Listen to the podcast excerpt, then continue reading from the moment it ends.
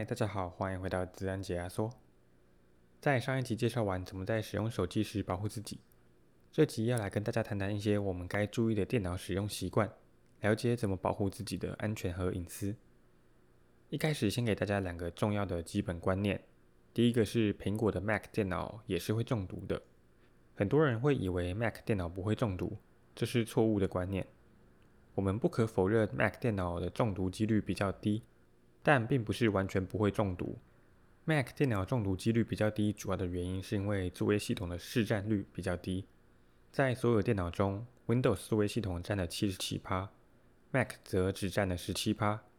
站在一个骇客的角度思考，如果花一样的时间开发出来的病毒可以攻击市面上七十七趴的电脑，那开发一个 Windows 病毒的经济效益绝对是比较高的。但也有一些骇客反向思考。趁着 Mac 使用者没有防备的情况下开发恶意软体，且不能忽略的是，Mac 的市占率是在逐年成长的，所以 Mac 上的恶意软体只会越来越多。因此，在使用上还是要小心。第二个观念是，想要安全的使用电脑，有好的自安意识跟好的使用习惯并不够，你还需要对的工具辅助。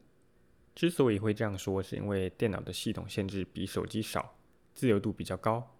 相对的，攻击管道也多很多。即使有很好的自然意识和良好的使用习惯，也很难确保自己能避免所有的攻击。如果有一些其他工具的辅助，在防御上会更全面。这个概念叫做 Defense in Depth，中文可以翻作层级式防护或是纵深防御。简单来说，就是在规划防护措施时，不单只依靠一种方法，就希望它能抵御一百趴的攻击。而是建立起多层的防护网，这样即使其中一个失效了，还是有其他的防御措施能够抵挡攻击。因此，在使用电脑时，最好有一些工具，像是防毒软体之类的，来帮助你，才能在误判或是疏忽时保护你的电脑。讲完了两个重要的观念，接下来进入正题，先来快速带过一些上一集讲过且同样适用于电脑的方法。第一个就是养成锁定电脑的习惯。我们并不会像携带手机一样随身携带电脑，所以比起手机，电脑更容易暴露于危险中。因此，锁定电脑让别人无法轻易存取就非常重要。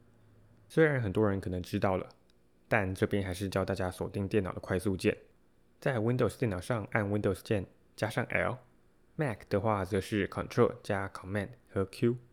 在你离开电脑时，顺手按下这些快速键，就可以避免别人乱动你的电脑了。第二个是备份，和手机一样，电脑也可能会遇到遗失或是坏掉的情况。备份可以帮助我们保存大部分的资料，但跟手机相比，电脑上的备份往往更复杂，甚至可能需要仰赖一些软体的帮助。一般来说，备份到云端硬碟比较容易，但因为要购买云端空间，所以成本较高。如果是使用实体硬碟来备份的话，通常成本比较低，但比较麻烦。我会在网站上放上一些云端硬碟和备份软体的资讯，大家可以看一下，以后依据自己的预算或是习惯做选择。第三个是确保作业系统和程式都更新到最新的版本。在作业系统上，不管是 Mac 或是 Windows，都可以开启自动更新的功能。Windows 前几年在系统更新上还蛮多问题的，像是会在电脑用到一半时突然开始更新，强制重新开机之类的，但基本上现在都已经改善了。因此可以放心的开启自动更新的功能。在应用程式方面就比较麻烦了。如果是在 Microsoft Store 或是 App Store 中下载的，那跟手机上差不多，只要开启自动更新，把工作交给电脑就好了。但电脑上会有很多程式是我们直接在网络上下载安装档安装的，要确保这些程式都更新到最新的，讲实话不简单。除了三不五时确认一下有没有新的更新外，也要记得在各个应用程式中设定开启自动更新或是更新提醒的功能，才能尽可能的保持所有软体都在最新的版本。我会建议大家解除安装那些自己没有在用的程式，保持电脑的简洁，因为要保持所有程式都是安全和在最新的状态是非常困难的。我们也很难确保程式的开发者是不是还有在持续维护及更新。当程式有漏洞或是没更新时，就会让电脑暴露在危险中。攻击者就可能会找到管道入侵我们的电脑，因此，当我们安装了更多的程式时，就会越难管理，也有越高的风险。除了这些点外，还有在其他节目中提过的密码管理器、VPN 和一些社交工程防御手法，都是一样适用在电脑上的。这边就不再重复赘述了。接下来，我们花点时间谈谈维护电脑安全上一个很重要的工具——防毒软体吧。防毒软体在电脑上是用来侦测、阻挡和移除恶意程式的工具。大部分的人可能对防毒软体的原理和运作方法不太熟悉，这边简单介绍一下。防毒软体在判定一个档案或是软体是不是有害的，会分析档案的特征和程式运行的行为模式，再来比对病毒资料库内的资料，来判定是不是有害的。就像警察在抓坏人时，除了会盘查身份，确认他是不是通缉犯外，也会防范那些看起来即将要犯罪或是正在犯罪的人。当然，实际运作上没有那么简单，它背后的原理和方法是十分复杂的。当我们在选择一个防毒软体时，可以从三个面向去讨论：防护能力、效能以及价钱。防护能力除了侦测、阻挡和移除恶意程式的能力外，也要考虑到防毒软体病毒资料库内容是否完整和能够及时的更新。如此一来，才能确保遇到新的病毒时能及时的受到保护。效能的话，则是指防毒软体在安装时会用了多少电脑的效能，会不会让电脑变得跑得很慢。毕竟，防毒软体是随时在电脑上监控所有东西的一举一动的。如果程式没有设计好的话，是会大大影响到我们正常使用的。最后一个价钱应该就不用多讲了，在相同条件下，当然是越便宜的越好。不过很可惜的是，现在市面上找不到三个条件都能满足的防毒软体。如果是要防护能力和效能都好，那价格往往不便宜。如果要便宜，就只能在防护能力和效能上二选一。我会在网站上附上两个外国的防毒软体比较网站，有兴趣的人可以去看看他们都是如何测试和评断防毒软体的好坏。接下来几天我们也会整理几个防毒软体和他们的优缺点比较给大家参考。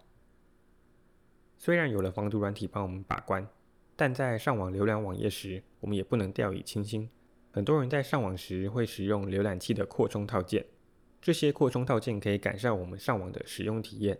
有些可以帮我们快速地记录你需要的资料，有些可以快速地帮我们找到折价券。虽然很方便，但也不要忽略它们的危险性。恶意的扩充套件是可以利用它的权限截取荧幕的画面、读取剪贴簿，甚至监控你的按键内容。等于说你在浏览器上的一举一动都可能被监视了。两周前，资安公司 Awake 发现了一百多个有害的 Chrome 扩充套件，且它们的下载量更是高达三千两百万。虽然这些扩充套件都已经被下架了，但它凸显出扩充套件的危险性。大家在下载扩充套件时，记得多看两下，用之前教大家观察 App 的方法，审慎评估套件的开发者、评价以及下载数。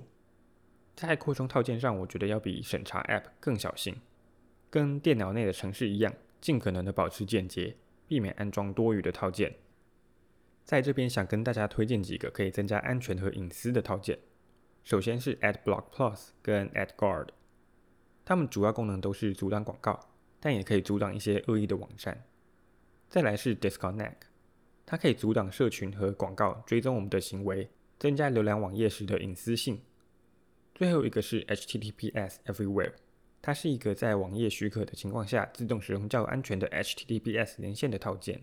可能有些人会问说，什么是 HTTP？HTTPS 又是什么？HTTP 是 Hypertext Transfer Protocol 的缩写，中文是超文本传输协定。简单来说，就是浏览器用来传送和接收网页的一个沟通协定。当初在设计这个协定时，完全没有考虑到资安。因此，所有讯息都是在未加密的情况下传送的，而 HTTPS 就是安全版的 HTTP，后面那个 S 就是 Secure，代表的就是安全。它在 HTTP 上增加了加密和更多其他安全的措施，让这个协定变得更安全。HTTPS Everywhere 这个扩充套件就是尽可能让我们使用较安全的协定来传送资料。我会将这几个扩充套件的连接放在网站上。大家在搜寻或是下载时，一定要注意不要下载到盗版的，尤其是阻挡广告类的套件。在 Chrome 和 Firefox 上都有数以百计来路不明的挡广告套件，大家要特别小心。在上网时，也要记得我们在社交工程和钓鱼网站那集提过的，保持警觉意识，抱持怀疑的态度。如果是面对需要下载的东西，不管是影片、游戏、软体或是其他东西，最好保持着零信任原则，也就是不管你在哪里下载的，都不要相信它，先把它当成有害的。下载了以后，一律先用防毒软体扫描一遍再说。